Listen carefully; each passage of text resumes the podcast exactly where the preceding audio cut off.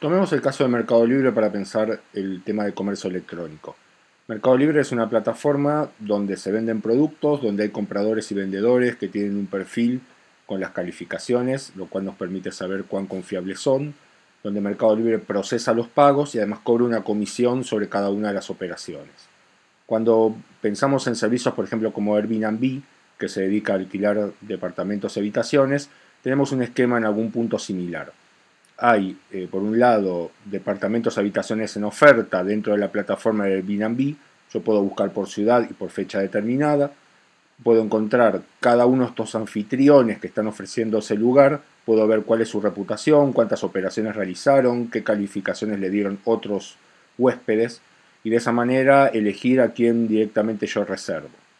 Pensemos en otra eh, plataforma bastante conocida, Uber, que no opera todavía en Argentina que básicamente se dedica al alquiler de autos. Yo tengo una aplicación para móviles, lo que me dice la aplicación es dónde está el auto más cercano y cuánto me costaría a mí el viaje que quiero realizar hasta, hasta donde quiero viajar. Eh, Uber se dedica además a hacer la transacción, o sea, yo marco mi tarjeta de crédito y directamente pago a través de la aplicación, no tengo que llevar efectivo al viaje. Otro ejemplo interesante es EatWith, que es un servicio que se dedica a ofrecer eh, determinados tipos de productos gastronómicos. Entonces yo puedo irme de viaje a, una determinada ciudad y eh, reservar un almuerzo con locales para comer un plato típico del lugar.